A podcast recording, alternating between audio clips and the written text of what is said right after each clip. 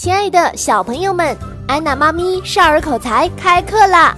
安娜妈咪亲自研发的金牌教材，独具特色的展示平台，不仅有安娜妈咪亲自到场直播互动，而且还有电台录音和动画片配音等好玩的课程，给你不一样的体验哟！快找安娜妈咪报名吧！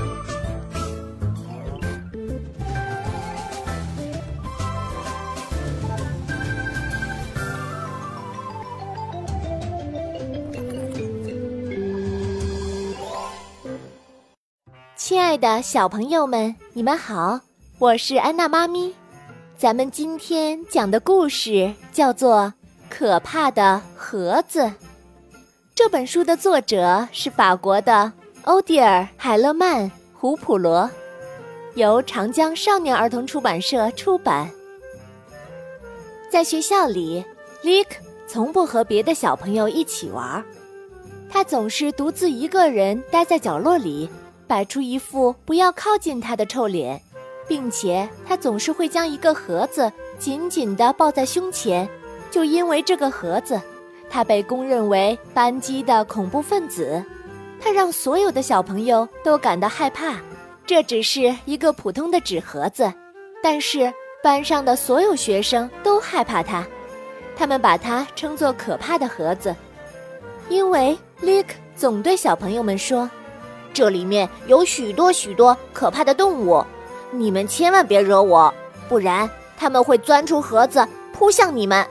在食堂里，Lick 总是第一个盛菜；在教室里，他总是随便翻同学们的书包，但没有一个小朋友敢说什么。孩子们可不想惹他打开可怕的盒子。这几天，Lick 总是吓唬苏菲、法兰索和奥利维尔。让他们感到害怕。为什么 Lick 要吓唬他们呢？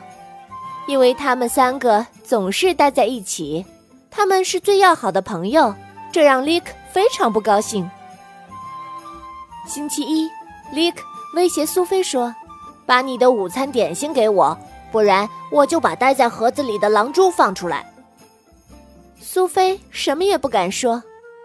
眼睁睁地看着 Lick 把自己所有的点心都吃掉了，尽管自己的肚子正咕噜咕噜地叫个不停，因为狼蛛是一种非常危险的蜘蛛。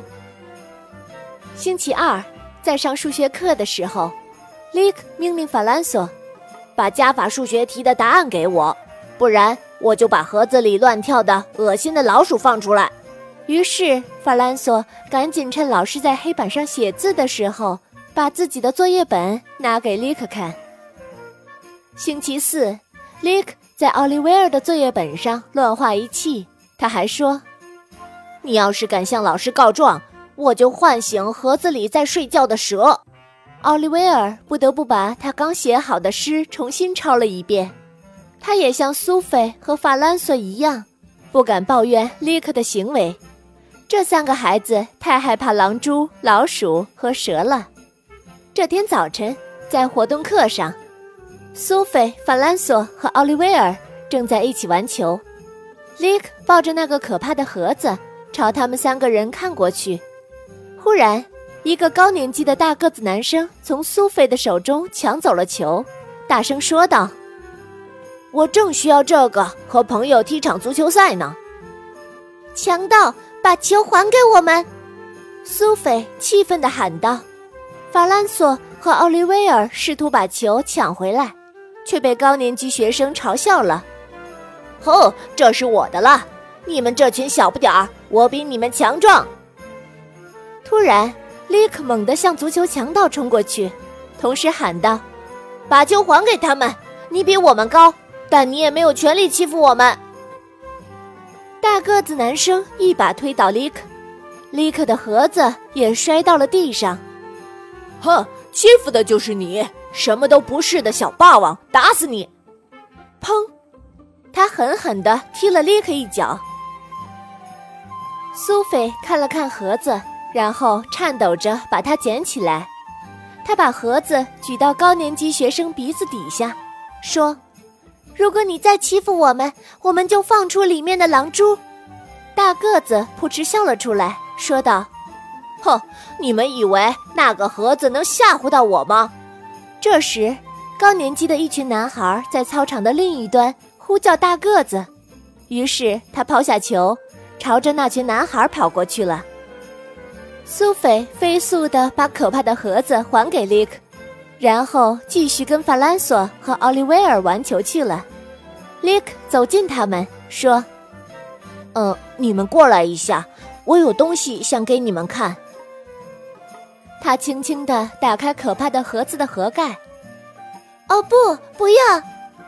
苏菲、法兰索和奥利维尔一边喊一边向后退，但是。令人惊讶的是，盒子里并没有出现什么可怕的东西。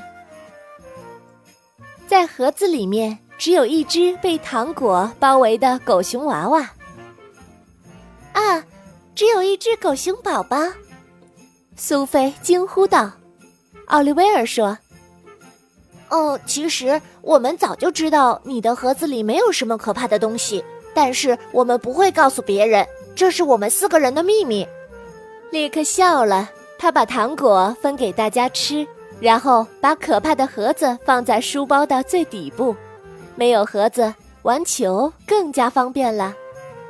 小朋友们，你喜欢安娜妈咪的故事吗？如果你喜欢安娜妈咪，请你添加安娜妈咪的微信公众号，咱们不见不散。